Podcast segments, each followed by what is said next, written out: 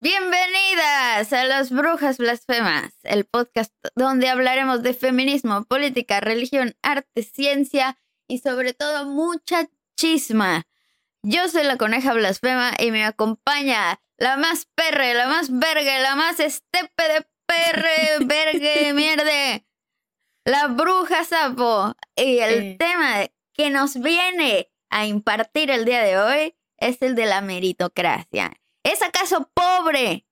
Eh, ¿El pobre es acaso pobre porque quiere? ¿Es eso? ¿Es acaso?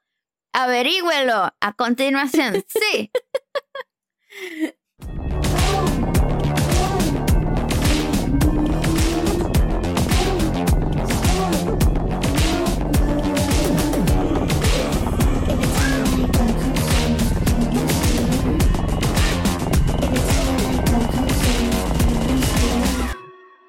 ¿Será? ¿Qué ¿Tú qué pedo, güey? ¿Qué onda? ¿Cómo ¿Será, estás? ¿Será que sí es pobre porque quiere el pobre? ¿O será que es rico porque quiere el rico también? ¿Será? Yo digo que claramente el pobre es pobre porque quiere. Y ni Sí, modo. a, a continuación lo vamos a demostrar. Sí, bueno, este, yo no. este solo episodio vamos a demostrar por qué voluntariamente estamos valiendo verga en la vida todos los días. Chale, ¿Qué- estoy qué- segura de que es por algo de actitud. Estoy casi segura. Si hagan sus Sí. apuestas, hermana. Yo creo que es porque A no ver. te levantas a... ¿A qué horas te levantas, Rosaura? Para primera Yo pregunta. así a las, a las, ¿qué será? Es más, ¿sabes qué es lo peor, güey? Que yo no tengo una hora de levantarme. O sea, no hay una. Hay varias. Hay veces que es una, veces que es otra. Yo creo que ya desde ahí ya. Perdida. No, ya. Perdió el juego del éxito. Este juego llamado Monopoly de la vida real, ya. Exactamente, no, pues es que si Sí. no te levantas O a sea- las cuatro, estás perdiendo. Mientras ya todos ya tienen dos propiedades cada quien, yo sigo atrapada con tarjetas de la cárcel en el inicio. Así es como me siento a veces en la vida. No, no es cierto. Bueno, un poquito a veces sí. La verdad, sí. Bueno, la verdad sí. Y al que le parezca algo que eh, va en contra de sus pensamientos, puede ir a la verga y escuchar, no sé, la cotorriza o a lo que se le ocurra. Que sea más productivo. Totalmente. Vayan. Ah, pues bueno, Yo me pues voy a drogar. Mejor. Va- vayan a drogarse también todo. Ojalá que la bruja sapo también estuviera drogada en este momento. ya ni me preocupa la desmonetización porque jam- o sea, de aquí a que moneticemos, ya nos morimos de hambre. O sea, de aquí a que podamos eh, no es cierto, este, pro- este programa no promueve las drogas, no promueve el uso de drogas. Ya, e- era solo broma, ¿ok? Internet. Bueno, está bien, ya. Estoy lista para la clase maestra. Bueno, hoy vamos a hablar de la meritocracia y la interrogante tan, este, tan difícil de contestar, entre comillas. Estoy tratando de ser sarcástica, amigues, por favor, de si el pobre es pobre porque quiere. Y voy a empezar con la frase que ya es un poco famosita de Max Weber, que dice así. Rara vez el afortunado se satisface con el hecho de ser afortunado. Más allá de eso, necesita saber que tiene el derecho a esta buena fortuna. Quiere estar convencido de que la merece en comparación con otros. La buena fortuna quiere así ser fortuna legítima. O sea, que las personas que tienen privilegios socioeconómicos quieren justificar esos privilegios a través de sus supuestos méritos. Entonces, He sido. yo nunca he sido, tristemente, porque nunca he tenido mucho varo, que digamos. Güey, bajo ciertos contextos, wow, no mames. Pero sí, este, también he estado del otro lado. Es, pues, normalmente vivimos del otro lado, ¿no? Es como, como que realmente así ricos, tú que digas muy ricos que seamos, pues no. No, no. No, creo que haya nadie de, de las personas que son como quienes nos siguen que sea rico. A ver, vamos a hacer una encuesta. Pónganos en los comentarios si están en YouTube, Spotify. ¿Cuántos pues, ¿no? departamentos tienen en Acapulco ustedes? ¿En, en qué estrato social, según ustedes, están? ¿En el alto, en el muy alto, en el medio, en el medio bajo, en el bajo, en el ya pobreza extrema? No creo, porque no tendrán internet, ¿verdad? Pero pues Oh, entre la sí. media o media baja es lo que la mayoría de la población, eh, al menos en México, eh, estamos. Pero bueno. Eh, No sé si no tendrían internet, luz o tiempo para poder vernos. O sea, no sé. Exacto, o sea, o alguna de esas o, O algún aparato para poder. Así, ¿no? Claro. Una cosa terrible. Bueno, entonces, primero la, la primera pregunta, ¿qué es la meritocracia? No hay un sinfín de respuestas, definiciones, pero bueno, acá traigo un par unas, eh, que encontré, que en un, alguien menciona por ahí, no me acuerdo dónde lo leí, mm, bueno, que la meritocracia es una ideología porque se basa en la idea de que el mérito individual es suficiente para alcanzar el éxito enaltece el individualismo y corrompe una identidad, eh, la identidad de la colectividad. Es un mito y básicamente no tiene sustento en nada. Eh, No, Javier, tus opiniones no son sustento suficiente. Lamento informártelo. Así. así es. Se considera una falacia, un, error del, sistema capitalista, como lo quieran ver, pero ahorita vamos a ir viendo pues exactamente por qué hay realmente quienes opinamos que la meritocracia pues, es un mito, no es como tal. Este, yo no quiero repetir las mismas frases ni los mismos datos que vi en un chingo de videos de YouTube porque se puso de moda un libro que se llama La tiranía del mérito y parece que todo el mundo leyó solo ese libro y ya me tienen harta. Así que Ya me tienen harta. yo me voy a enfocar en una perspectiva eh, socioeconómica, eh, pues a grandes rasgos, porque ni soy socióloga, ni sé de economía, ni de política, ni nada. Pero pues eh, todo lo que traigo está bien, de, pues respaldado con fuentes muy confiables. Ahorita van a ver la calidad de mis fuentes, amigues, porque Ah, qué traigo de todo. Por ejemplo, la primera es Wikipedia, porque sí. Ah, Porque- porque meritocracia. Porque está al alcance de todos. Este, no, este es un como un resumen que saqué de Wikipedia porque lo tiene bastante bien condensado. Eh, lo leí en varias fuentes, en varios libros, entonces me quedé con la de Wikipedia porque está más condensadito y ahí le agregué algunas cosas. Y le quité otras. Ok. Pero lo Ok, pueden encontrar ahí y a su vez, pues ya saben que Wikipedia trae sus propias fuentes. Dicen que en sus orígenes la meritocracia supuso un cambio revolucionario ya que acabó con los sistemas aristocráticos que han dominado la historia de la humanidad. Pues, como es sabido, la burguesía detentaba unos privilegios que se heredan de generación en generación. Esto lo dice Wikipedia, no tan textual, pero como y citando al famoso Calamardo Tentáculos, el nepotismo sigue vigente, amigos. Yo no sé, esto lo pone, esto Wikipedia lo, Calamardo. Calamardo. Este, Wikipedia lo pone como en pasado y si bien es cierto que ya no es como en los en algunas monarquías, o sea, por ejemplo, no vivimos en una monarquía ni, ni mucho menos, pero vivimos algo muy similar a, a un a, a lo que menciona aquí que ya no es, o sea, como la bur- burguesía o la clase alta hereda todo lo que tiene a, a, pues, a su descendencia, obviamente. Entonces, no sé qué tan, eh, qué tanto hemos superado esta etapa en realidad. Yo creo que la neta no la hemos superado, solo se ha evolucionado. Eh, pero bueno, también dice que la meritocracia supuso el reconocer la valía de las personas que no pertenecían a estos grupos burgueses. En ese sentido, la meri- meritocracia ayudó a desmantelar la jerarquía aristocrática, al menos según eh, un autor que se llama Daniel Markovits en su libro de Meritocracia Trump, que es la, trampa de la merito, meritocracia. Eh, como que bueno, o sea, no, e, en su momento, cuando surgió como sistema o no sé, pues, pues sí trajo algunas cosas buenas, ¿no? Eh, reconocer pues también el esfuerzo de, pues no solamente de los de arriba por su, o sea, digo, la valía de las personas no solo por, por, por lo que le han heredado, sino por sus méritos. Que en principio suena bien, pero pues no, no es así tal cual como pasa en la vida real.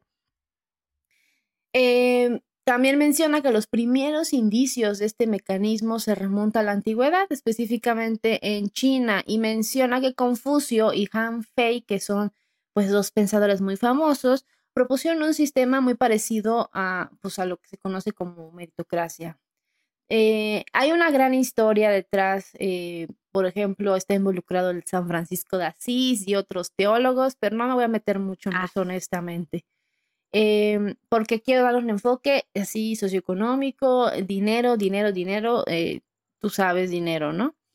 Este hace mucho tiempo que quería saber de todo esto y no sabía ni por dónde empezar a investigar.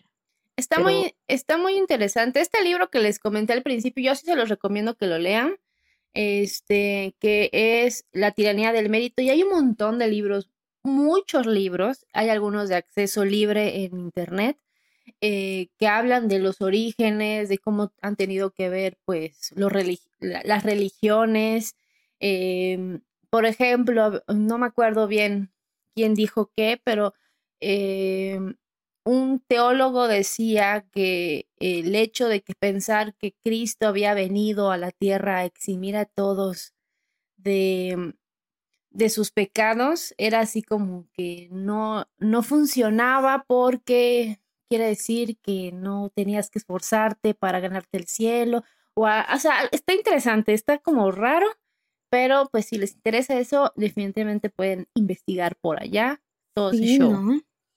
Justo creo que un buen de las cosas de la meritocracia que yo tengo como insertas en mi cerebro viene mucho de la religión y justo en que pues investigué un poquito igual antes de, de venir, pues también lo decía el Darío, el filósofo este eh, argentino, eh, de que decía, no tiene más algo de teológica la meritocracia, decía, y tú digo. Uh". Sí, sí, sí, porque justamente está esta idea más moderna eh, de que, bueno, está esta idea de que para llegar al... que, que tú tienes... Al cielo, ¿no? Ajá, bueno, sí, para ganarte la gracia de Dios tienes que hacer cosas, o sea, tienes que hacer méritos. Y ya, ya me acordé, lo que decía el otro teólogo era de que entonces, ¿para qué chingados vino Jesús y se sacrificó? Porque con su sacrificio, pues, eh, o sea, su sacrificio no vale nada si decimos que tienes que hacer ciertas cosas para ganar. O sea, hay ese mérito no cuenta, el mérito es el que haces tú. Ajá, eso está interesante. O sea, el mérito de, de Jesús no cuenta, el que cuenta es el que haces tú. ¿no? O sea, como... No, es que obviamente la, por ejemplo, el catolicismo no te va a decir eso, pero si lo analizas, pues es como de, ah, no, te, nada de esto tiene sentido. Y si nos ponemos a profundizar en por qué la iglesia, por ejemplo, tiene este discurso meritocrático para ganarse el cielo, seguramente vamos a llegar a cosas muy oscuras. Tal vez podríamos hacer un episodio solo de eso, pero pues hoy, hoy no es el tema ese. Bueno, respecto también a sus orígenes, menciona en la página de Wikipedia que también pues se puede, pueden ser citados desde Genghis Khan hasta Napoleón Bonaparte en como que estos orígenes de, de un sistema meritocrático. Eh, cada cual utilizó en su vida y en la política de sus estados elementos de la meritocracia. Incluso también en la República, digo, la República Ideal de Platón es otro caso, es otro claro ejemplo de meritocracia. En un punto, el mérito individual experimentaría un gran giro, puesto que se constató que no se daban las condiciones iniciales de buena formación ni de, un comienzo justo, y además se consideraba que los resultados desiguales se debían a las cualidades de la persona. Es decir, los, entre comillas, elegidos son los mejores y los demás son descartados sin atender su origen y formación, por lo que la situación de desigualdad ha vuelto a aparecer. Vamos a ver que el principal problema de este sistema de meritocracia eh, es que no todos tenemos las mismas condiciones, sin mencionar el capacitismo. El origen de la palabra como tal de meritocracia se le atribuye específicamente al sociólogo y político Michael Young, que en 1958 publicó un libro que se llama Rise of the Meritocracy, en donde tenía un sentido negativo. Era una especie de novela, cuento, en donde la meritocracia era algo no deseable, era algo malo, ¿no? Sin embargo, él lo tocó con cierta ironía y el problema es que o por culero a la humanidad, que unos se agandallaron de estos principios y estas ideas, o por simple y llana falta de comprensión lectora, parece que la gente lo entendió al revés. No. Yo acá les traigo un spoiler alert del libro, si no lo han leído, este, pues acá se los voy a quemar. Si no quieren el spoiler y mejor lo quieren ir a leer, salten de esta parte. Yo aquí la bruja sapo del futuro los va a dejar hasta qué minutos se brincan. Si no, pues ahí está el spoiler, porque sí está interesante. Yo quiero el spoiler, quiero el pues spoiler. Este spoiler es con cortesía del financiero, no son exactamente mis palabras, pero fue el que más me gustó.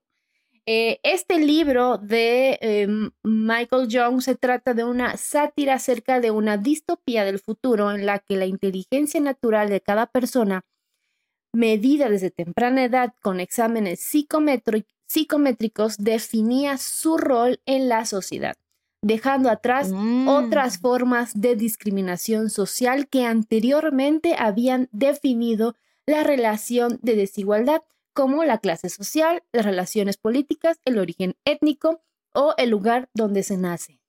En la meritocracia de Young, la posición social de cada persona era la expresión directa de la capacidad intelectual, las habilidades y el esfuerzo.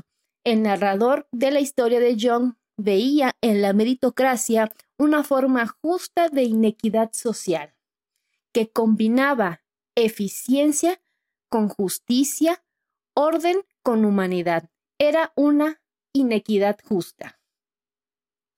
Entonces es como interesante, lectura recomendada, claro que sí. Entonces, bueno. O sea, eh, es, justa bajo los parámetros que ellos mismos pusieron, ¿no?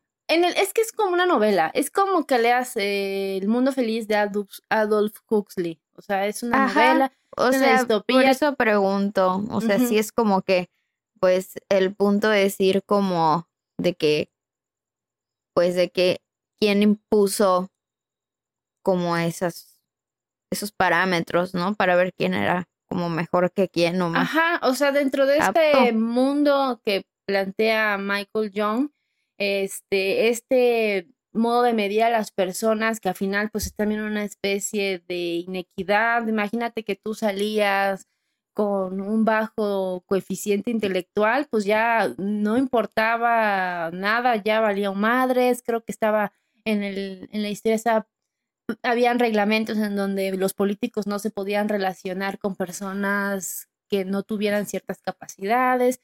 Entonces, este, claramente esto no está chido, ¿sí? Pero eh, lo, estaban tratando de como, como a sátira, el problema es que la gente se lo tomó en serio al parecer y pues no era lo que estaba, lo que estaba diciendo Michael Young, pero pues bueno, en este, en este libro fue donde salió, al parecer, lo que se sabe, eh, pues el concepto como tal de meritocracia.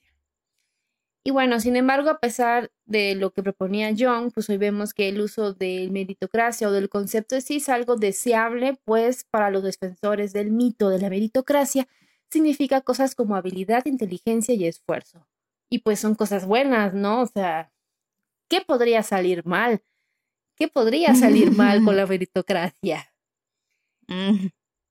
Bueno, el principal argumento a favor de la meritocracia es que proporciona mayor eficiencia que otros sistemas jerárquicos, dado que las distinciones no se hacen por sexo, raza, ni por riqueza o posición social, entre otros factores biológicos o culturales. El mérito del esfuerzo individual se entiende como un criterio más justo que otros para la distribución de los premios y las ventajas sociales y asociadas.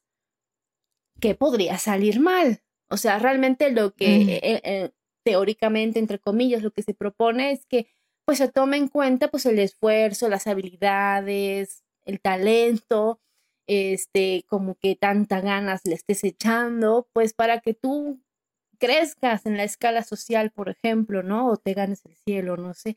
Este, si analizamos muy, muy a fondo la meritocracia, lo podemos, este, ver, plantear desde muchas perspectivas, no solo socioeconómica, ¿no?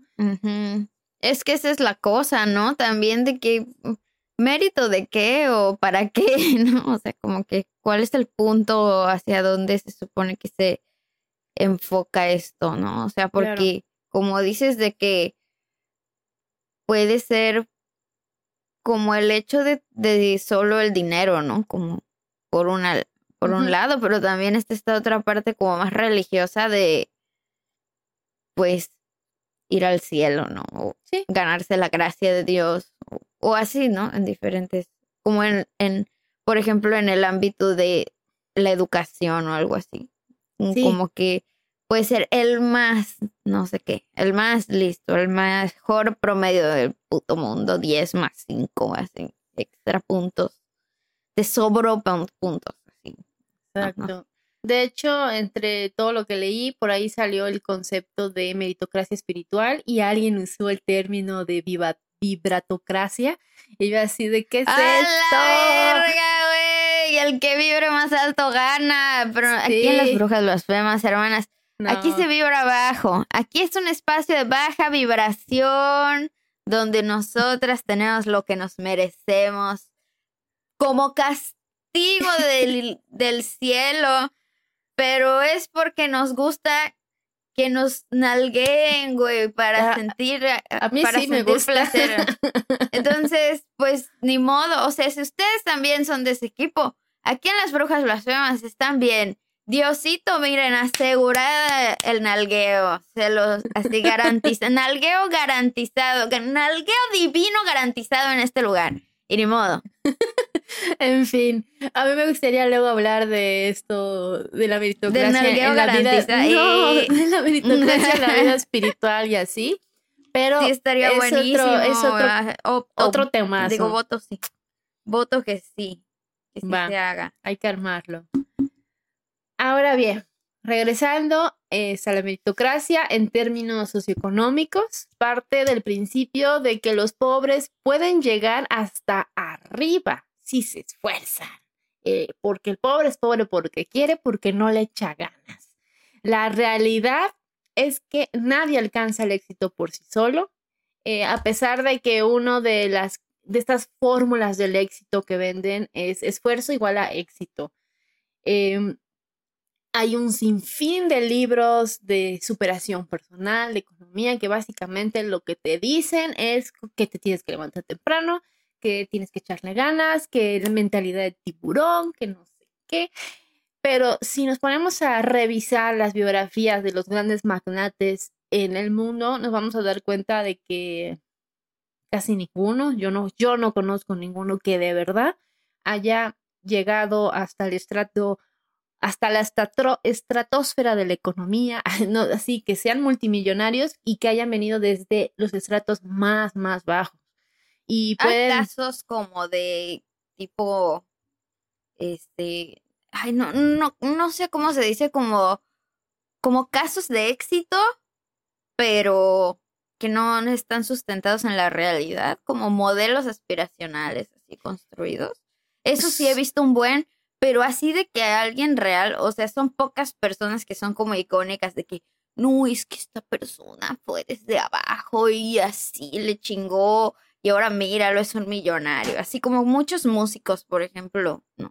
ajá, es que Sí. eh, hay Ajá. casos que se toman como de ejemplo, no, no voy a ahondar porque realmente yo no estudié esos casos, hay un montón de videos de YouTube que los explican como Elon Musk, el de Facebook, Ándale, eh, Mark esos- Zuckerberg, esos Steve Jobs. otros millonarios, por Este, ejemplo. por ejemplo, en el, en el mundo de la moda se habla mucho de un diseñador que a mí me gusta mucho, que es Ah, Alexander sí. McQueen, y que dicen que Alexander McQueen vino desde abajo, pero estudió en la escuela de modas más cara del puto mundo. Entonces es como de, o sea, Así tú que digas muy abajo, ¿cuánto Eh, es? exactamente. O sea, ¿qué tan abajo venía el, ¿Qué hombre, tanto, no? ¿Qué tan abajo es abajo, no? Tal Así vez más como, abajo. ¿Dónde se marca la línea?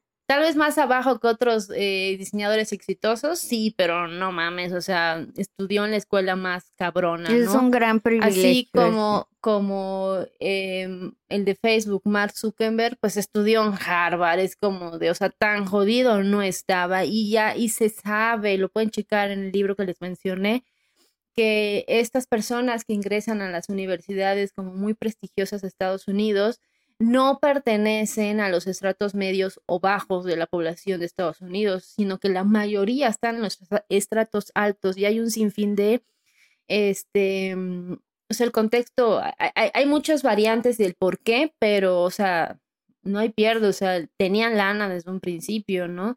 Este, que tal vez no tenían tanto como otros magnates, pero no quiere decir que vengan desde abajo, o sea, eso es un, es mentira, o sea, eso no, no pasa así. Las posi- ahorita les voy a hablar, yo lo que traigo más que nada son facts, hechos, contexto mexican, porque pues, estamos en México, aquí las brujas Uy, igual los migrantes, es verdad. O sea, que la banda que no es que ese güey ya se fue allá a Estados Unidos y triunfó, ya sabes, así como que ya. Ese güey se merece más lo que tiene por todo el mérito que le costó haber llegado hasta allá, que fue una cosa súper difícil. Tal vez no fue legal, no sé. Ya sabes, pero Ajá. vale verga que no haya sido legal, o sea, porque de todos modos se chingó cabrón, ¿no? O sea, como que ese es el tipo de, de, de ve- veces que he visto a la meritocracia actuar, ya sabes, como, o sea, qué padre que hizo todo y que llegó hasta donde quiso, sí, pero la, el mérito, la meritocracia ahí se mete su, su, su garra, diciendo como de que él se merece lo que tiene, ya sabes, y Ajá. nosotros no, nosotros estamos en la pobreza por agachones, por, porque no somos suficientemente valientes, ¿no? Porque no somos tan listos como esa persona, ¿no? Y no es así, güey, no es así, no es No. así. Ah, No así funciona. No. Sí. Eh, de hecho, este libro que les menciono es, es gringo, entonces el contexto que está ahí es gringo y habla de que en Estados Unidos la movilidad social, ahorita voy a decir qué es y la voy a explicar más a fondo, es mucho menor que, por ejemplo, en países nórdicos. O sea, ni siquiera ya actualmente en realidad eso del sueño americano que es de, pues, de Mm. que puedes conseguir todo mediante esfuerzo, meritocracia, ¿no? O sea, no es real ni siquiera. Oh, sí. Y en ese el libro sueño americano. ese libro documenta perfectamente bien muchos casos de cómo en realidad la gente que le va bien eh, no es por mérito propio, sino por palanca, por influencias, por dinero, por, o sea, es una mentira. Por eso al principio les leí la frase de, ay, se me olvida el nombre de este señor, de Max Weber, que, que dice que realmente lo que queremos que estos afortun- afortunados, o sea, los que están arriba en la, en la, en la escala socioeconómica, quieren es eh, justificar que lo que tienen se lo merecen, como a través del mérito, a través de decir yo le, yo le eché ganas, aunque en realidad, pues tal vez sí se esforzó, pero viene con la fortuna heredada que le dejaron sus papás, de el- su apellido, de muchas ventajas, de la herencia, que es como que pues, ya lo sabemos, ¿no? Y Sí, güey, qué loco. entonces, este, aquí, por ejemplo, en México hay eh, un tiburón de ese del Shark Tank México, que es una mamada, pero ay, cómo les mama pinche programa.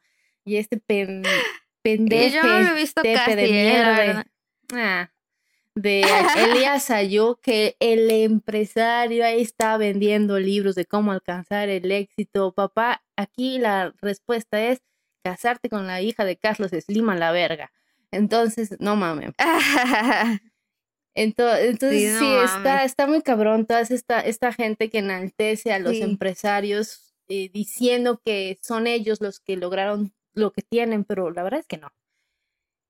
Está en fin. súper fuerte ese pedo, o sea, es que la, o sea, sí hay historias donde gente que está muy abajo sube mucho, pero hoy en día en esta en este contexto social, o sea, todas las estadísticas como que pues apuntan a lo contrario, ¿no? Que la mayoría de lo, lo que ocurre en realidad es lo opuesto, ¿no? Realmente son poquísimos los que suben a esos. Como que por cuestión ni siquiera de tanto como solo hacer cosas, es como que igual un buen de suerte, o sea, literal solo es suerte porque porque te encontraste a la persona correcta el día correcto con el estatus que ya tenías en el momento correcto, claro. ya sabes, así como que eh, la suerte de haber nacido blanco, güey, así, o blanca o blanque. Por eso Max Weber los menciona como los afortunados. O sea, es que qué tanto te tienes que esforzar para nacer y ser hijo de la, la hija, para ser nieta de Carlos Slim, por ejemplo. O sea. Sí, o sea, es que es eso. Esa madre, ay, no puedo, puedo quemar gente ¿eh? en, mi propio podcast. podré, podré. Ay, sí, no. No, no es cierto. No, pues es que sí, o sea, luego, o sea, con este tema siempre me viene a la mente así, esa mismo evento que ocurrió así como en alguna ocasión en donde yo dije como, oye, güey, se lo dije a una compa, no sé, como, oye, güey, ¿tú cómo tienes tanto varo? O sea, en el sentido de que, ¿de qué manera trabajas para llegar a ello, no? Como que trataba de hacer preguntas como respecto a eso porque pues veía que le iba bien y dije, puede ser que yo tenga algo que aprenderle a esta morra, ¿no? Claro y ella me quiera compartir y pues ya, ¿no? Entonces como que le preguntaba y realmente las respuestas, güey, son de que... Así me, me levanto temprano. No, no, no, no, no, peor es peor, es peor de lo que imaginas. Pues es que la neta, yo se lo pido un buen al universo y el universo pues me lo da. O sea, como que yo siento que soy en verdad especial para el universo como que siento que así a mí me ayuda un chingo y lo veo, ya sabes, como que veo que todos, como que nadie tiene dinero, hay pobreza, así. Entonces yo, o sea, neta, sí. Y yo así. Como que neta solo está así como, ¿por qué no mejor me escupes en la cara? Es más, me puedes decir, ¿sabes qué, Rosa? Chinga tu puta madre. Así me puedes decir, güey. Es menos feo que lo otro que me estás diciendo, ya sabes, y expone tanto de ti así de que yo oh, creo que lo como que, sí me quedé de mira, pues yo ya me voy a matar. Yo creo que lo que debiste haber hecho es ponerte a orar. Ponerte a orar. Güey, eso hice. Yo dije, me voy a poner a orar aquí mismo.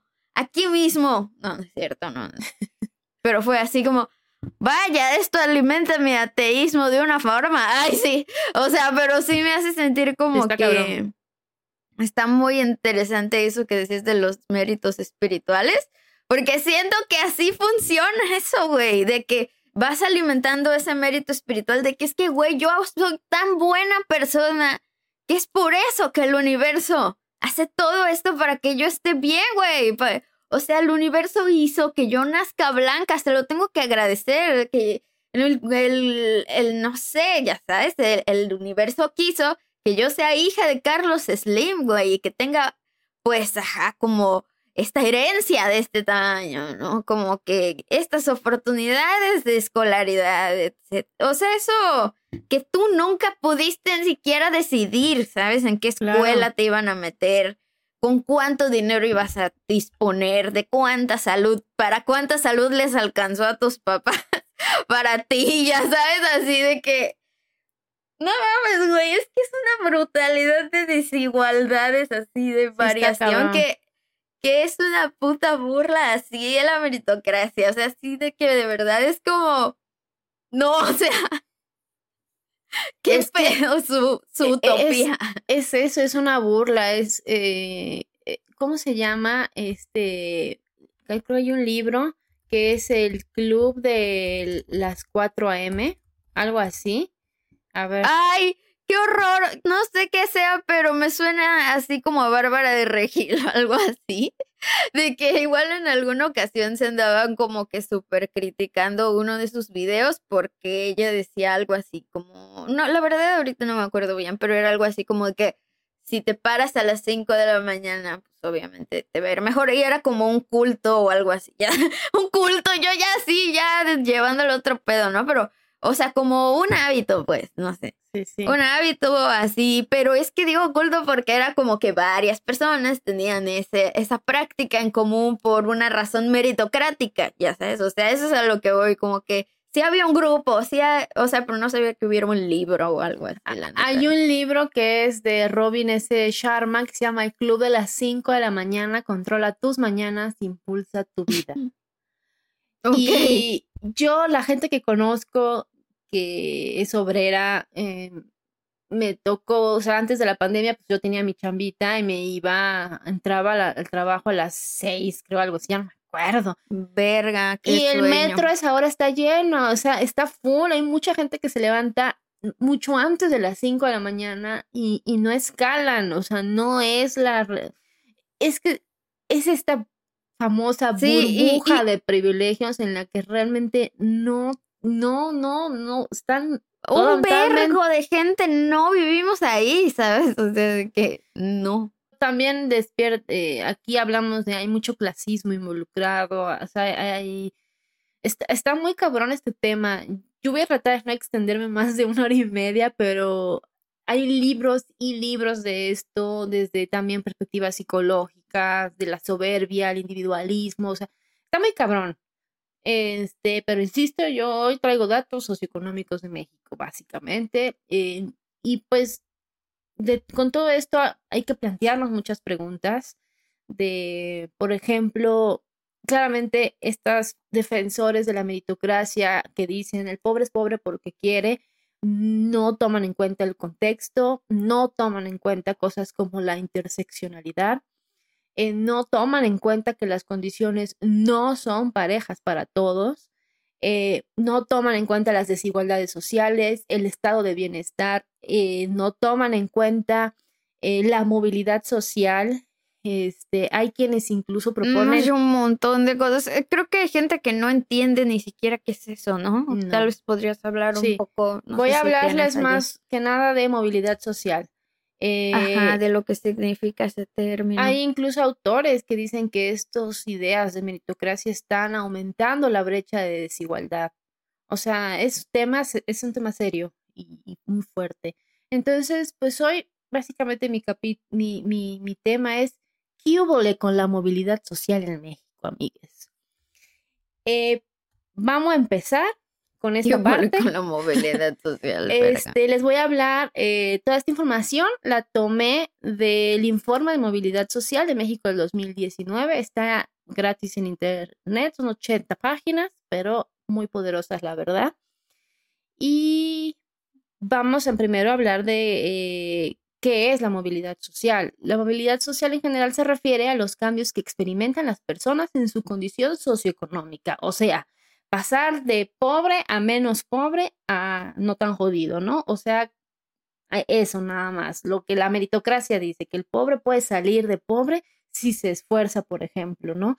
Entonces, la movilidad social, lo que a, a, lo que se refiere son a estos cambios. Puede haber una movilidad vertical que habla del cambio de posición que experimentan los individuos entre estratos socioeconómicos y la movilidad horizontal habla de cambios de posición que experimentan los individuos en el interior de los estratos socioeconómicos. Eh, antes de profundizar más, este, este informe, que es de varios años, es un informe que se publica en 2019, pero que tiene datos desde el 2006 y eh, se plantea, se empieza planteándose una pregunta. ¿El destino de las personas está determinado por sus condiciones de origen? Y esa es la pregunta que quiero que tengan en la cabeza a lo largo de lo que les, en el transcurso, pues de lo que resta del episodio que les voy a ir platicando de lo que dice este informe. Desde el 2006, eh, el Centro de Estudios Espinosas y les Iglesias, o SEI, el SEI, vamos a decirle SEI para que yo no me enrede, se lo que ha hecho es dedicarse a realizar estudios para contestar a la interrogante que les comenté, ¿no? Si estamos determinados por nuestras condiciones de origen. Eh, lo que hacen es que cada seis años realizan una encuesta que se llama encuesta ENRU de movilidad social en México para identificar cómo se distribuyen las oportunidades en México y cómo es que se accede o no a ellas. Así también es posible establecer las relaciones que existen entre la movilidad social y la desigualdad en los resultados de vida de las personas. Entonces, ya les comenté más o menos, bueno, así rápidamente qué es movilidad social. Eh, también en términos de movilidad vertical, que también es conocida como relativa, mide, eh, lo que hace es medir el cambio de posición socioeconómica de las personas con relación a las que alcanzaron sus padres. Eso hay que tener muy en cuenta. Este, esta comparación que se hace es, por ejemplo, de tú o de, de uno con relación a sus padres. O sea, de, porque estamos hablando de las condiciones de origen. Y las condiciones de origen, pues te las da donde naciste, quién te parió, en dónde naciste, tu sexo y, un gran etcétera, ¿no? Entonces, estas comparaciones se hacen así, ¿no? En relación del individuo con el padre o con los padres, pues. Y la movilidad absoluta evalúa el cambio en el nivel de vida que existe entre distintas generaciones de todo un país o, región. Entonces aquí tenemos dos, desde el punto de vista como individuo a toda la, a, ya un punto, una percepción más, eh, más grande por generación, ¿no? Entonces, ese es como vamos calentando. La movilidad es calentamiento. Es calentamiento, entonces que esto está, está bueno. La movilidad social guarda una estrecha relación con la igualdad de oportunidades. En la medida que las circunstancias de origen de las personas tengan menor relevancia en su logro de vida y que éste refleje las recompensas al esfuerzo, la movilidad social resulta mayor. Igualdad de oportunidades no es igualdad de resultados.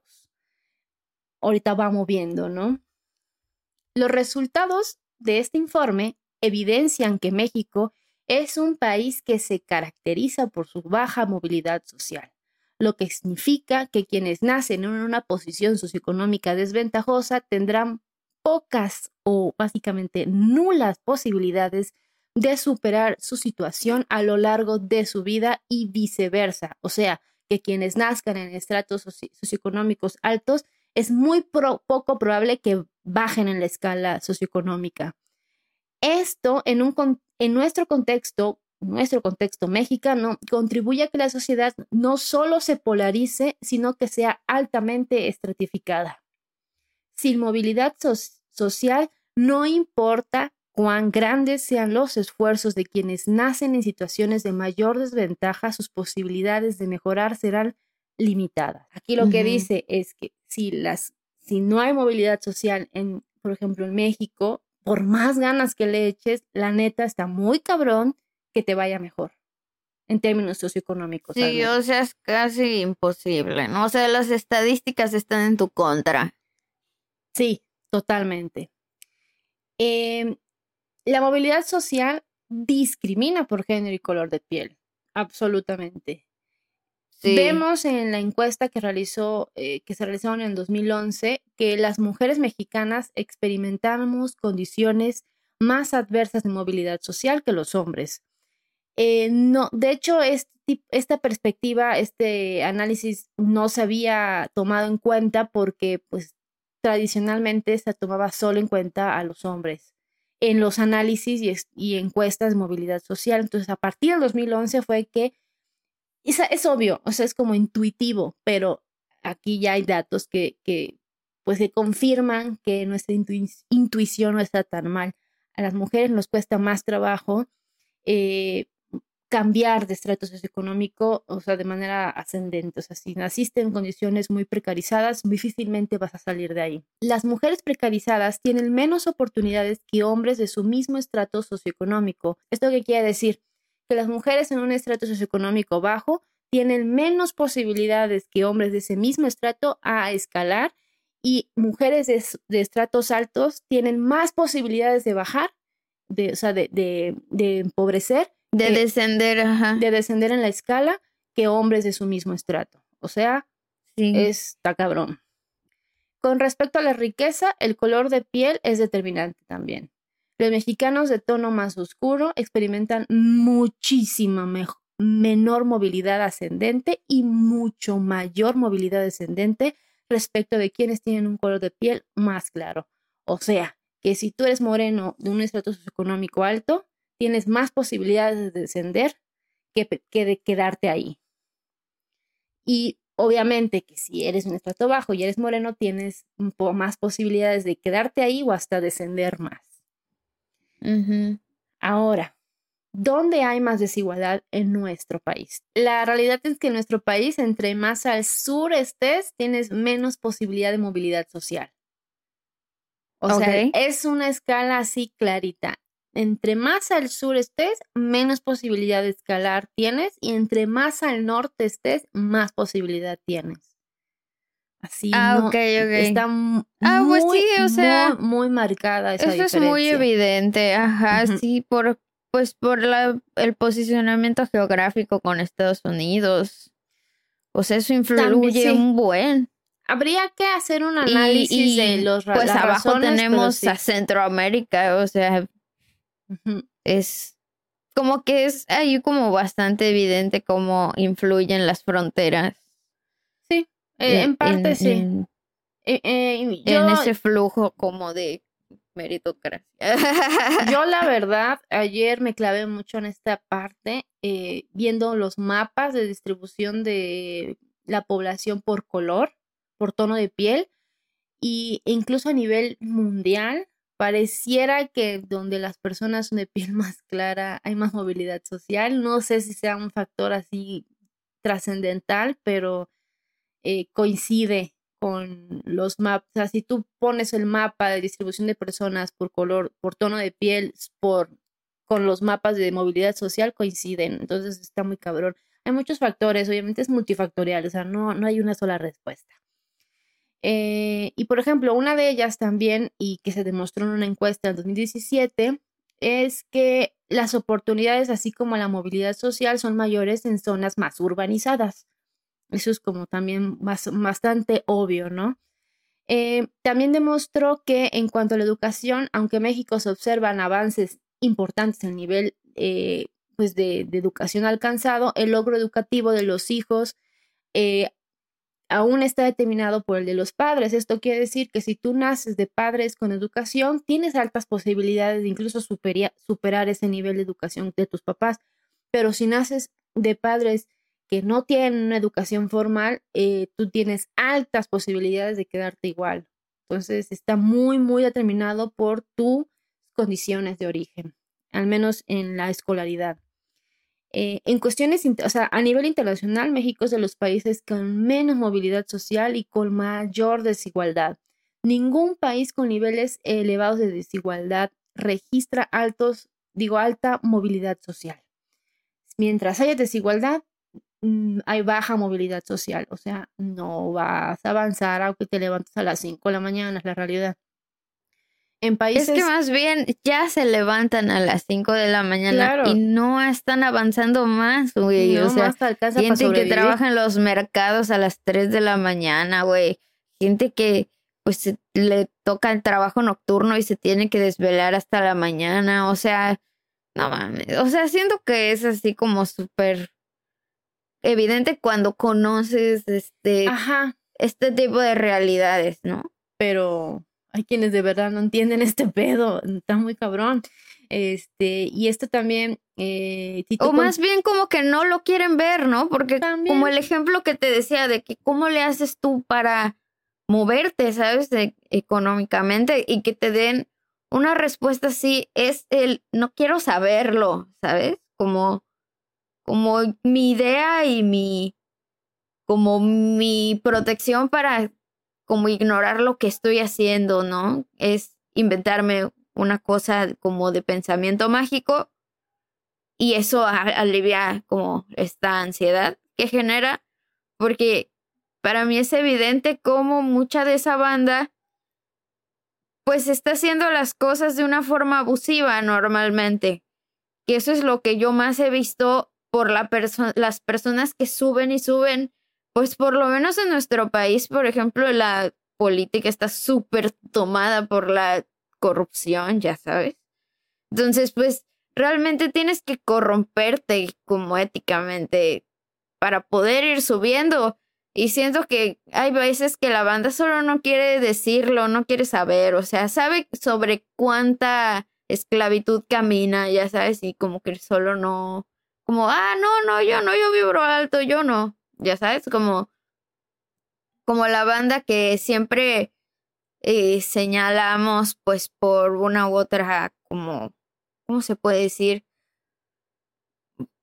Pues sí, ¿no? Como encubrimiento de esta meritocracia, ¿no? O sea, como, o la exposición de esa meritocracia, ¿no? Como, pues el hecho de, de como querer igual como meter ese pensamiento mágico allá de, es que como yo me levanto a las 5 de la mañana, claramente a mí me va mejor que la señora que limpia mi casa, que bueno, ok, ella se levantó a las 4, pero pues ya sabes como que es evidente de que pues tiene que meter pensamiento mágico ahí para no sentirse mal de que, güey, no es cierto, no esta señora que está aquí trabajando para mí yo le estoy pagando menos, la estoy explotando lo más que yo puedo.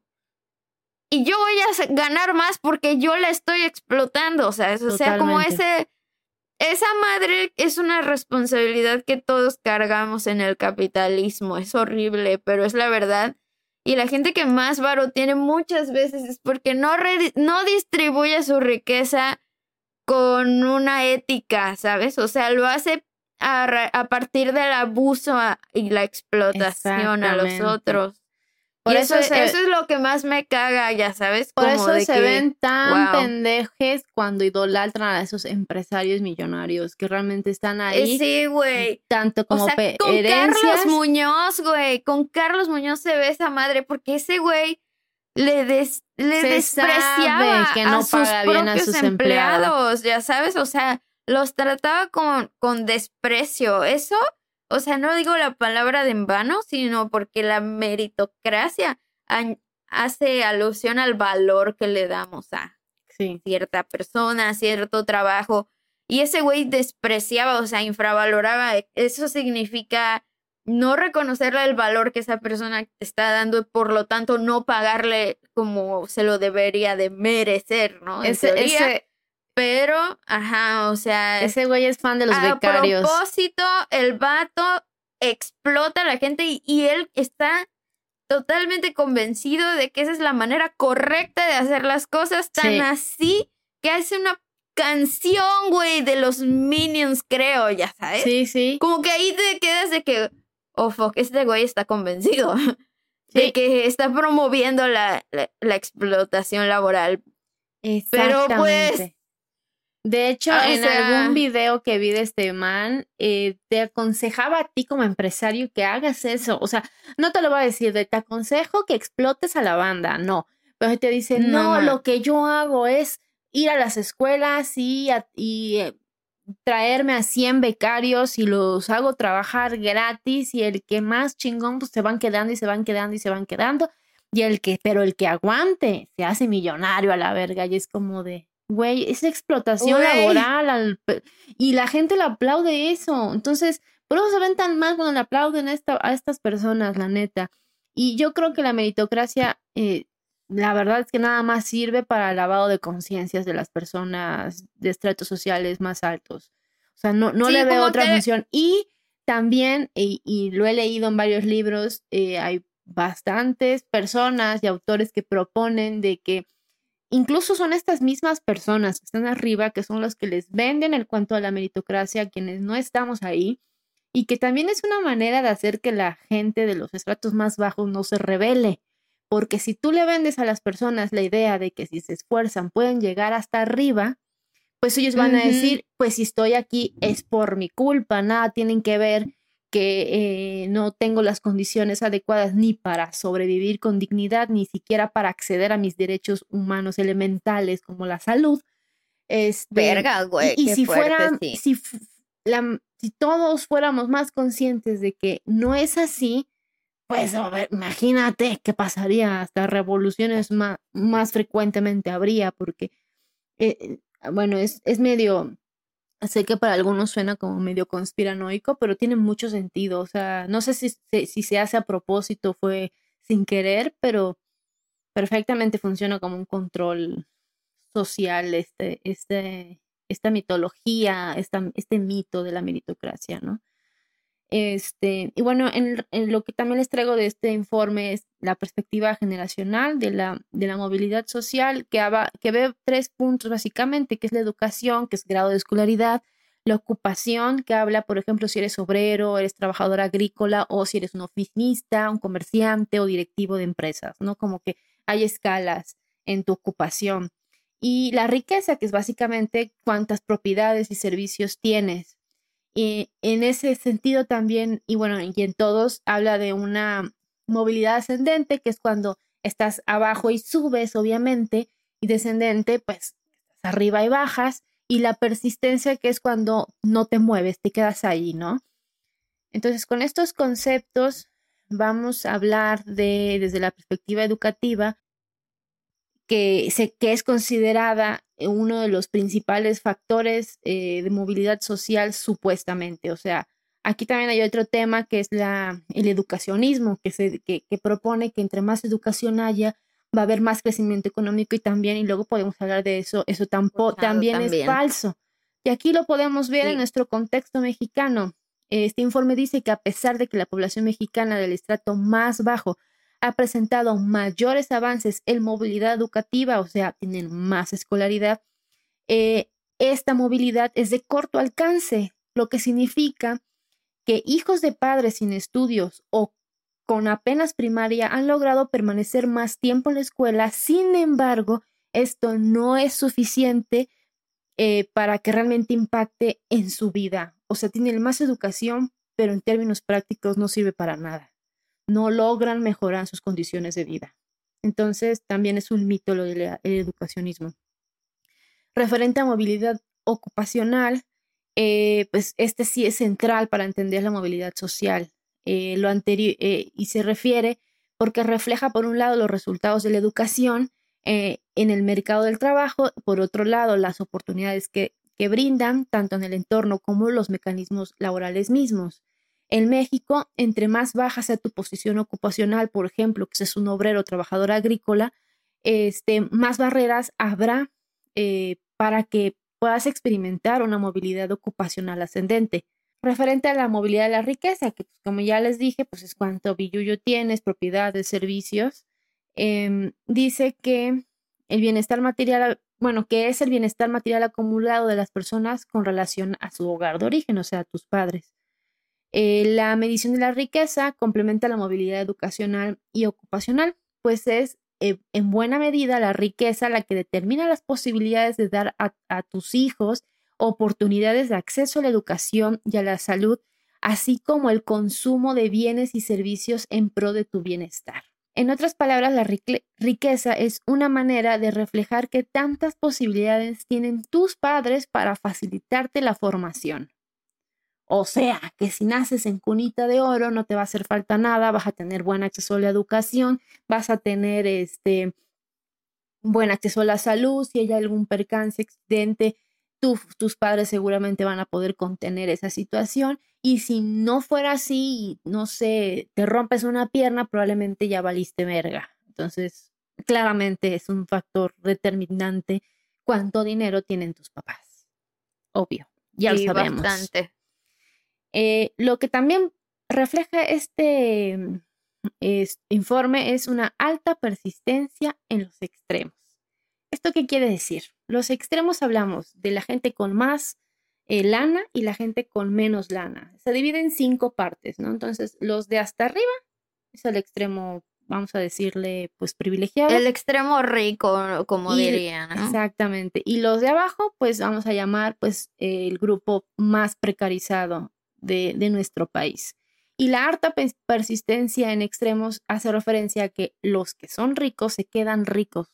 O sea, es muy poco probable de que bajen. Y si, y si bajan el estrato socioeconómico, acordemos, eh, recordemos que se divide en cinco.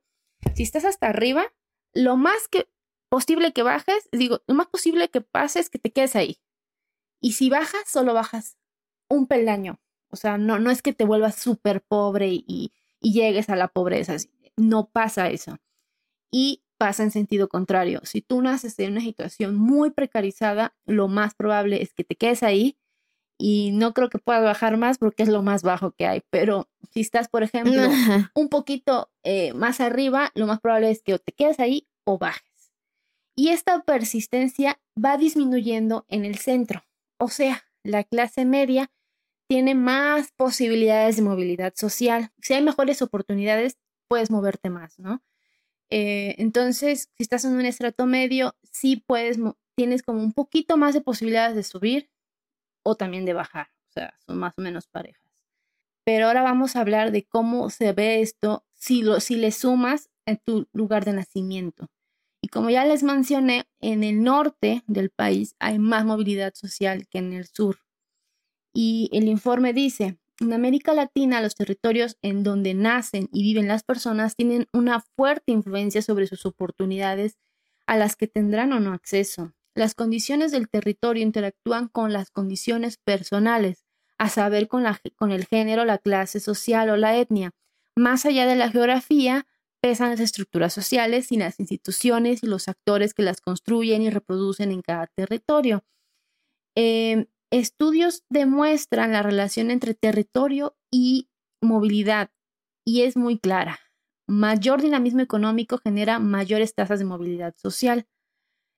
En el caso de México, esto se traduce a una heterogeneidad regional importante, que es lo que les comentaba. En el sur, en el sur se presentan los niveles más bajos de movilidad social ascendente y en el norte los más altos.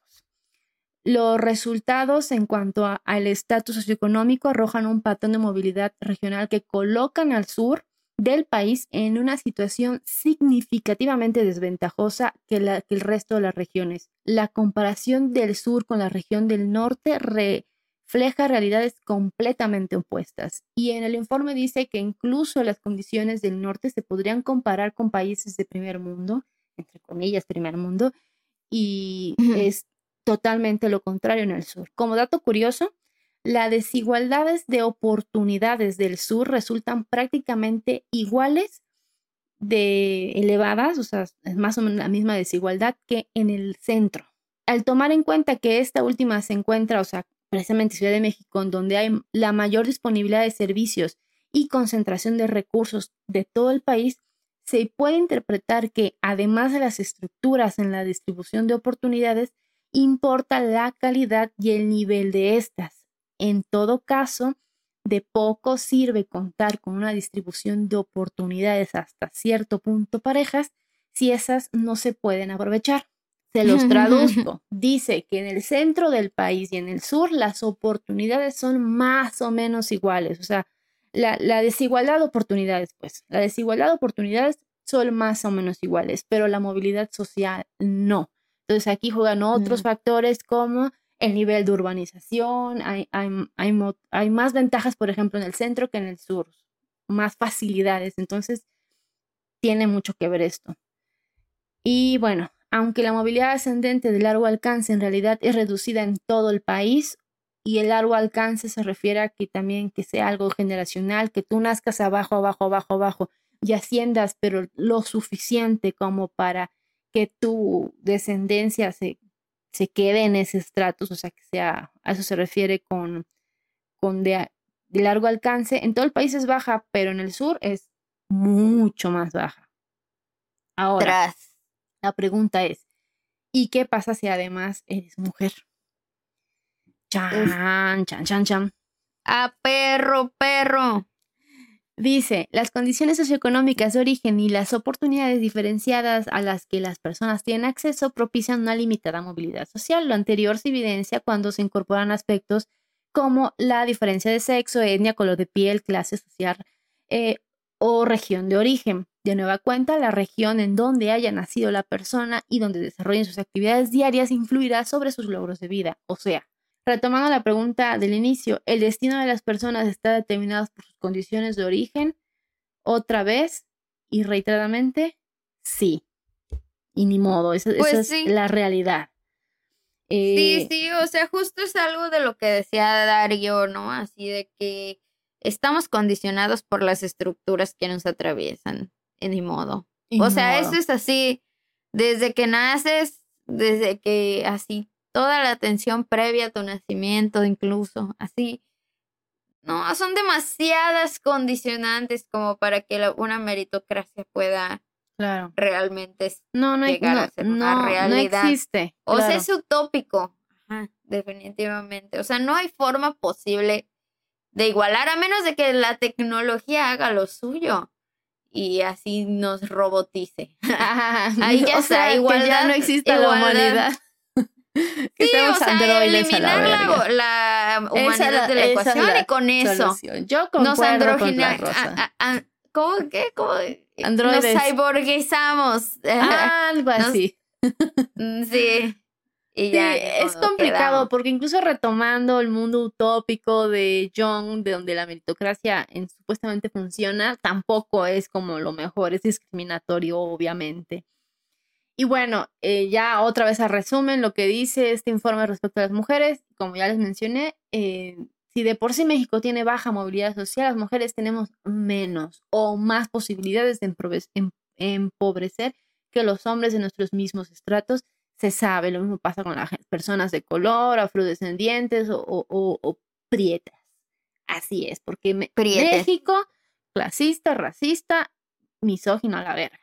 Entonces, yo les había dicho al principio que lo supuesto objetivo de la meritocracia era eliminar estas cosas de que, bueno, si, nos va- si vamos a discriminar a la gente, que sea por su esfuerzo. Pero pues no pasa, banda, no pasa eso. Ni, ni, ni es así.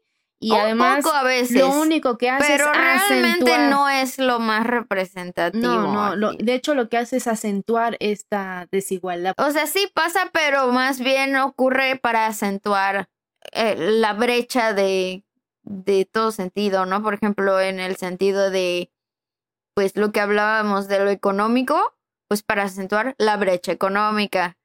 O que la brecha de justamente la opresión del racismo, ah, pues también con, con la meritocracia, pues ahí, ¿no? De que Obviamente, ¿por qué los blancos tenemos más dinero? Pues porque somos mejores, ya sabes. Como automáticamente así para su mente así de ideología Claro. blanca. Es como, pues es que nosotros siempre hemos sido mejores. Nosotros somos, no sé, una raza superior, ¿no? Sí. Entonces, obviamente por eso tenemos todo el varo nosotros y todas las, este, eh, ¿cómo se dice? La ley a nuestro favor, ¿no? O sea, todo la- el pueblo, la ciudad, eh, la movilidad este, urbana funcionando a nuestro favor, ya sabes, así como neta, sí a unos niveles de poder que sí podrían dimensionar, pero no creo que soporten muchas veces hacerlo, ni que quieran o les importe algo después de saberlo, ¿sabes? O sea, siento que sí hay casos de millonarios que tienes que ser una cantidad de pues psicopatía, ¿no? Así tipo como desprendimiento emocional de las personas para poder manejar eso. O sea, es como que Trump. Es lo que te mencioné hace rato. Yo creo que aquí, aquí sí juega un papel importante la, entre comillas, meritocracia, que hace creer a estas personas que se merecen lo que tienen y además les quita la culpa de ver a la demás gente muriéndose de hambre y decir, es que no le echas ganas. Porque yo sí le echo Sí. ganas. Y si tú haces lo que yo hago y además me compras mi libro porque casualmente también venden estas mentiras, lo vas a lograr. Entonces, e- e- Además- es una manera de, de expiar las culpas y, y de no hacerse cargo y, y de, y de decir, ah, por ejemplo, toda esta gente que está en contra de las ayudas sociales, pues es eso, por ejemplo, de echarle la culpa a, a- a los, a los famosos ninis, de que por ellos México está valiendo verga cuando Claro Sí, que deben ser ellos. Claramente. Este, y toda esta gente que están en contra de la redistribución de las riquezas porque sienten que les van a quitar lo que sus papás le dieron, que ni siquiera se ganan. O sea, Sí, entonces, como lo que dicen del tax de rich también es un poco eso, ¿no? entonces ta- también nos podemos meter en esto, pero pues yo no soy politóloga, no le sé mucho a estos pedos, entonces no me quise meter mucho por ahí, pero hay muchos análisis eh, eh, que tienen que ver, por ejemplo, con el socialismo, con el neoliberalismo. O sea, te- tú puedes profundizar en esto, pero así hacer tesis y tesis. O sea, de hecho las hay, obviamente, ¿no? Entonces, a modo de resumen de todo lo que les, le, les leí del informe, yo puedo concluir, el pobre no es pobre porque quiera. O sea, claramente nadie quiere eso, ¿verdad?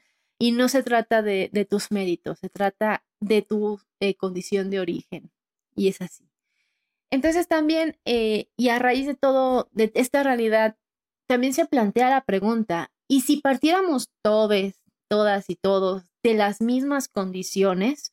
Porque hasta cierto punto lo que las políticas eh, que buscan esta movilidad social, lo que tratan de hacer es tratar de aminorar eh, el efecto que tienen, por ejemplo, las, grandes herencias y darle más oportunidades y mejores condiciones a, a, todos. Eh, esto pareciera ser como que la solución, pero algunos teorizan de que tampoco va a ayudar en, mucho, porque partiendo de una eh, pues un mundo utópico en donde realmente todos tengamos las mismas condiciones, cosa que es claramente imposible, o sea, no se puede, no se puede eso. Este, eventualmente, los que con las mismas condiciones logren el éxito económico, por ejemplo, eh, pues van a, les va a pasar lo que les pasa a la gente que está arriba o a muchas de ellas, esa soberbia que tienen, van a sentirse realmente, pues, los elegidos, como mencioné antes, este, y, vamos a retomar mismo el, sistema como lo tenemos ahorita. O sea, como que en, resumen la meritocracia no va a jalar ni siquiera partiendo de las mismas condiciones, además de que es imposible. Eh, también hay otro concepto que la gente que habla de meritocracia no toma en cuenta, que es el estado de bienestar. Y esta madre, que es esta madre, y esto lo saqué de un artículo que voy a dejar por acá que está bastante chido, fácil de entender, que dice que según las ciencias políticas, pues es un modo general de administración del Estado, según el cual este último provee a los habitantes de un país los servicios básicos para el cumplimiento de los derechos sociales de la ciudadanía, ¿no? Este modelo sociopolítico y económico parte de la idea de la justicia social, es decir, que apunta que el Estado maneje las reglas del juego de algún modo para la sociedad para garantizar que la menor cantidad posible de ciudadanos estén desprovistos de sus derechos mínimos fundamentales. Eh, y aquí está la clave, es que estas personas que están en los estratos socioeconómicos más bajos no tienen ni siquiera acceso a sus propios derechos, como el derecho a la justicia, derecho a la salud, derecho a una vivienda. Entonces, lo que propone el Estado o, o lo que el Estado de bienestar propone es que pues pueda garantizar eh, pues mínimo lo, más básico para que la gente sobreviva. Eh, sus defensores lo ven como el mejor modelo de combate contra la pobreza y desigualdad a través de un ejercicio democrático de poder estatal comprometido con la calidad de vida de las personas. Y dicho sea de paso, ah, hay modelos, por ejemplo, hay varios modelos, no voy a meterme en eso, de estado de bienestar que funcionan y pueden investigarlo y obviamente pues nada es perfecto, claramente, ni lo va a hacer nunca. Mm. Pero se presentan varios modelos pues como el modelo nórdico y un etcétera, así muy largo, pero bueno. Eh, por otro lado, claramente, pues hay algunos detractores de esta propuesta y es muy criticado por los sectores más liberales de la sociedad, eh, quienes liberales en sentido económico, quienes lo interpretan como un modelo injusto que le arrebata a los sectores entre comillas, productivos, porque ya sabemos que no, no, no tiene que ser productivo que tengas lana, la neta, pero bueno. Así de que, hermana, tu producción viene de las manos de esas personas, así que cállate a la verga. Ajá. Cállese la boca, por favor. Entonces, eh, bueno, el caso es que ven que eh, es quitarle eh, los los bienes y, la lana, los sectores productivos para dárselo a los improductivos. Es lo que te digo. Sí, los malditos improductivos que tienen encerrados en sus maquiladoras. ¿Verdad, la A ti te estoy hablando, hijo. eh, así ya. Oh, yo puedo decir marcas regionales, pero no quiero que me cancelen el Medidarks, así que ah, lo voy a pues omitir. Di, marcas Más, más grandes, güey. Amazon se sabe que explota sus empleados bien cabrón. Ese, dilo, dilo, que lo diga. Pero bueno, eso es el dominio O sea, justo justo estábamos platicando Pame y yo el otro día. Saludos a la Pame. Digo, no a la Pame, a Paulinono. Velo por estar hablando de. O sea, saludos a la Paulinono. Estábamos platicando justo de este tema y este. Pues justo decíamos de que Amazon le da.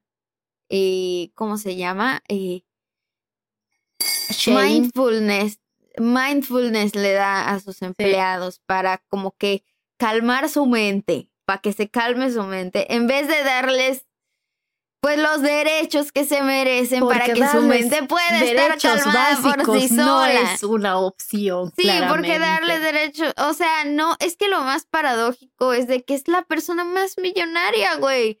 ¿Cuál es su excusa? Él tiene mucho dinero para pagarle a esa gente tiene dinero para sostener algo, algo bien. Pero pues si dice que le quita la riqueza, pues ya no, o sea, ya no va a ser el más millonario y ya no va a tener el mismo poder. Y, es que por, algo la gente que tiene mucha lana se queda ahí, por eso hablamos de esta persistencia de la, de, pues, del sector más privilegiado. Y cuando hablamos de redistribución de la riqueza, no estamos hablando o sea, pueden haber muchas propuestas, pero no quiere decir exactamente que vaya al gobierno y te quite tu dinero y se lo dé a los pobres que no hacen nada porque, pues, según tú son unos huevones, sino que les pagues lo justo, chica madre. Porque de hecho, eh, en principio, el estado de bienestar lo que comprende. Más que nada que se respeten los derechos que ya existen, es eso, ¿no? Pues sí. O sea, te digo, eh, cuando hablamos de derecho de bienestar, hablamos, por ejemplo, del derecho a la pensión del derecho a la educación, a la cultura, a servicios públicos. Seguros. Por eso hace tanto daño, por ejemplo, que las grandes empresas se evadan impuestos, porque si no pagan impuestos, no hay redistribución de la riqueza. Bueno, es, es más complicado que eso, ¿no? Pero, pero sí entendemos el punto. entonces, o sea, no se mueve, no hay movilidad económica, entonces, porque se va concentrando y concentrando en los que tienen más. Y van solo concentrando más, ¿no? Es como que, o sea, la clase media pues se va disolviendo entre más eh, ricos hay, pues más, muchos más cantidad de pobres también va a haber, Porque no sabremos mucho de economía, pero lo que sí sabemos es que eh, no solo se trata de imprimir dinero y ya hay una cantidad limitada y si es acaparada por un sector de la población, pues ni que le eches ganas vas a subir porque ¿dónde chingo vas a sacar dinero? Además de que pues esa misma gente que te está diciendo que le eches ganas es la que te explota la verga. Entonces... Sí, los morros de los departamentos de que, ya sabes, el clásico de... Vendes tres y vives en uno y no, ¿qué? Rentas tres y vives en uno y entonces ya como que con eso ya te vas pagando a ti mismo. Fácil. Súper fácil. Entonces, pues no, por eso se ven tan pendejos como defienden a Elon Musk y No digan mamadas, hijos. No digan mamadas, Mary Jane. No ah, digan mamadas, Mary Jane. No, sí, sí, es un tema muy, muy, muy complejo. Yo hasta aquí ya la voy a dejar, ya, porque si no, mira, me voy así, me agarro monte y, y no paro. agarra el monte, agarra el monte. No es cierto ya. Entonces. Así cinco este horas de episodio, verga. Uh, no. No, no, no. Y ahí yo les, yo les exhorto así completamente a que lean de este tema desde tantas perspectivas como les gustaría, porque lo pueden ver de una perspectiva más espiritual, de una perspectiva psicológica, social, económica, política, o sea, está muy cabrón. Eh, creo que en todos los sentidos la meritocracia es un vil fraude. Así que pues no, no, no, o sea, da igual, no compres los cursos de Carlos Muñoz, amiga, no vas a, no, Nadie de nuestros seguidores compraría un curso de Carlos Muñoz, estoy segura. Yo lo personal, aunque quisiera, no me alcanza, porque la otra vez por pura curiosidad pregunté y me dijeron que están como 30 mil pesos, un curso de un día, 10 mil pesos, una cosa así. Sí, no, no, no, no, nosotras no somos ni cerca de ser el público meta, ¿no? Así para. No, es que sabes qué es lo peor. Es que eh, ese tipo de gurús, entre comillas, de la economía, de los negocios, como por ejemplo el, Máster Muñoz, su segmento de clientes somos nosotros. O sea, no, no, él, nos, ellos nos, por lo general no se dirigen tanto a la gente que ya tiene dinero, amiga, sino a los que aspiran a tener dinero. Y por pero, eso. Pero nosotras estamos, siento yo, en un punto un poco más bajo que los que él aspira, ¿no? No, porque también que le tira como a los godines un poco por allá. no Bueno, sé. mira, amiga, somos emprendedoras. Somos su target. Ah, bueno, por ser Somos, por el emprende- emprendeduría, somos Es emprendedoras que yo de no la me clase considero media. tanto una emprendedora. Luego hablamos que es eh, más en un como- episodio de eso también, de la cultura del emprendedurismo o el changa. eh. Creo que el término anterior eh, que se usaba antes de que se hiciera como muy hipster era changarrerismo o algo así, changarri, algo Es así de los changarros. la cosa es que como yo estudié artes, pues como que me fui más por el ser creadora que emprendedora, ya sabes. O sea, Ah, como que pero- trato de trato de adecuar como mis espacios Pero para lo que ese voy pedo. es que tienes tu changarro, o sea, tienes tú, eres, eres trabajadora independiente, pues no, no tienes un patrón, eres tu propia jefa. A eso me Ah, sí, refiero. sí. Pero no nos vayamos por allá. El punto es que eh, este tipo de personas que te venden el- la meritocracia, eh, no se lo venden a las personas con lana, se lo venden precisamente a este sector, en nuestro caso que es más clase media baja. Este, Ok. Y ese es también por qué hace tanto daño, porque han habido casos de gente que queda arruinada por pagar estos cursos, porque no es uno, son varios cursos, y además te venden esto de que es que depende de ti, amigo, da, desembolsa la lana, porque si solo depende de ti, no depende de tus condiciones, es, es, es, peligroso. Entonces, han habido muchas situaciones en que la gente despilfarra todo su dinero, ahorros, deja de, o, o incluso han habido casos de que les dan alguna herencia que para estudiar y se lo gastan con estas personas. Entonces, pues lo querramos o no admitir, somos el target de estas personas, por eso hay que estar bien truchas. Digo, no creo que tú y yo caigamos en esas mamadas, pero o, o bueno, tal vez en su momento caímos eh, o estuvimos a punto de, mejor no digo nada. Entonces, somos el target de estos Mm. depredadores de la meritocracia, así que aguas. Sí, ok, sí, sí entiendo. Tal vez no del Máster Muñoz en sí, porque no. O sea, siento que su mercado o su target es un poco diferente, pero de que hay muchísimas otras organizaciones de ese tipo que sí también, somos su target nosotras. Eso sí. O sea, pues ahora que dices de que pues en los que cayeron ustedes, bueno, pues no era como un Máster Muñoz, o sea, el, el modelo en el que yo caí, pero sí he caído. Ya sabes, A- ajá, es que sí Quítale la cara al allá. Muñoz y ve solo el, el método y lo que vende. Sí, no, solo la meritocracia, el- la meritocracia que, que tienen en su discurso ahí ya, o sea, Y eso lo puedes ver hasta a nivel obvio. espiritual, como comentamos. Entonces, sí, amiga, está muy somos el target de estas personas. sí, de ese tipo de personas, sí. Entonces, este, pues aguas. Ok, ¿están listos, chicos? Sí, capitán, estamos listos. Uh, uh. Este, muy bien, pues entonces si ya fue todo por tu parte, yo vengo nada más a traerles este algo muy importante y especial porque miren, la neta fue así. La bruja sapo me dijo, "Tráete algo así este, ¿cómo se dirá? Pues Positive como vibration. reparador positivo, algo así, porque pues todo está muy pesado. Y yo, oh, wow, bueno, ok. Entonces como que estuve pensando y pensando y decidí traerles eh, las palabras del Magic aquí conmigo. Así que, Oye, pero este, eh, ¿quién es el Magic?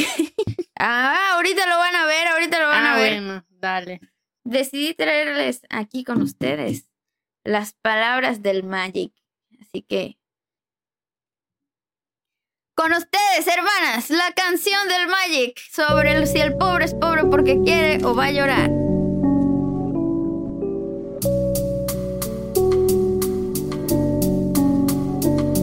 El pobre es pobre porque quiere, lo dicen con tanta maña. Obvio que amo levantarme a las 4 de la mañana. No ver a mi familia que me extraña. Pero es mi culpa, obvio, yo soy quien se daña. Dicen que tienen lo que tienen solo por mérito. No hablan del papá ni de su tarjeta de crédito. Si te enfermas aquí no comes o vas al médico. En Latinoamérica, no solo México, el privilegio solo es para unos tantos. Familias ricas, con genes blancos, para los que sí se pueden comprar un auto, el dinero te lo del trabajo o los contactos. Meritocracia. Y ya es todo, fin. Se acabó el rap. El rap del Magic. Vayan a verlo, vayan a verlo, está chido. En, en TikTok. Es el mejor. No, no es cierto, no sé. Pero está, está bueno sí. echa unos rapsitos del clasismo y del machismo y de Poderosos. que, miren, vayan, la coneja representando a ese chavo. Sí, sí, sí, ya, ya, ya me acordé quién es. Sí, está, está muy cool. Pues ya es todo. Esa fue mi contribución feliz. Espero que se vayan felices después de haber escuchado a esa madre. ah, yo sí, voy a soñar con eso. Así ya. Espero que, que con eso, de toda la tristeza y destrucción que, que la meritocracia trae a nuestra vida, sea un poco menos pesado. Un poco del magic para, para resucitar el espíritu. Para amenizar esta desgracia llamada Para vida. amenizar la desgracia, para musicalizar la desgracia. Esta desgracia llamada vida en los estratos más bajos de la sociedad. Esta desgracia llamada meritocracia, verdaderamente. Tras. Ah, Sí, pues, pues- bien bonito. Qué bueno, que si les gustó, ay, sí, den la manita arriba. Ay, sí, esa ni es mi parte, güey, ya la estoy robando. Yo creo que ya dije mis conclusiones, pero nada más reiterar que, que pues no, no es verdad. Sí, nuestro destino, pues para bien o mal, está determinado por nuestras condiciones de origen. Esto no quiere decir que, que ya nos dejemos morir, no lo intentemos, pero hay que tener una perspectiva más realista y, y ya, creo que va a ser bueno para nuestra salud mental quitarnos el peso de encima de que no solo depende de nosotros que estar en cierta situación, ya sea socioeconómica, espiritual o lo que sea, ¿no? El- nadie se hace solo, el contexto es importante. Chan, chan, Yay. chan, chan. No le crean a ninguno de esos farsantes. Sí, sí, este, este tatuaje que me hizo la coneja, así, dice, es una, No le crean a los gurús. es una culebra que dice, no busques gurús. No los busques. No. No los busques. Busca en tu interior, hermano. No, no es cierto, ya, perdón. Y, y además creo que ellos ni siquiera te eh, es que los busques y eso, sino es que te atrapan en sus malditas redes Sí, de sí, sí, mentiras. ni los busquen y, y cuando vean que vienen por ustedes, así como si fuera Freddy Krueger, hermano. Como si fuera eso, el payaso. Tú corre. Que te vas a quedar ahí si ves que viene la niña del exorcista te así eh, hacia ti. No, güey, vas a correr, es lo mismo. Tienes que huir de estos Sí. güeyes. Así, si viene un Carlos Conclusión, Muñoz del huye. emprendimiento, huye. Si viene una Bárbara Por del tu salud mental y tu huye. integridad económica, huye, sí, Así. huye, huye, huye. Que no te vengan a quitar los pesos que te ganas, verdaderamente, con tu mérito, con todo tu mérito. Ay, sí. no, Ay, no es cierto. Espero que no se queden con un mensaje desesperanzador, pero pues las cosas como son. Si quieren eh, que hablemos un poco más a profundidad de algo de este tema, porque la neta quedaron muchas cosillas ahí como, pues, sobre la mesa, pues sí, díganoslo y ya saben que ahí las andamos leyendo y les contestamos y todo. Muchas gracias por sus comentarios. Les queremos. Bueno, de hecho, mm, eh, tenemos luego retrasos en contestarles, pero pues, pues bueno, tenemos trabajo, amigues. Este, pero eventualmente les vamos a contestar, a menos que comenten puras mamadas, ahí no les vamos a contestar. Y ya. Ahora sí, este. recuerden que si les gustó, denle manita arriba, comenten, compartan, suscríbanse, activen la campanita para que podamos crear más contenido blasfemo para ustedes. Gracias por escucharnos. Esto fue Las Brujas Blasfemas. Es nuevo podcast favorito. Podcast favorito. Adiós. Adiós.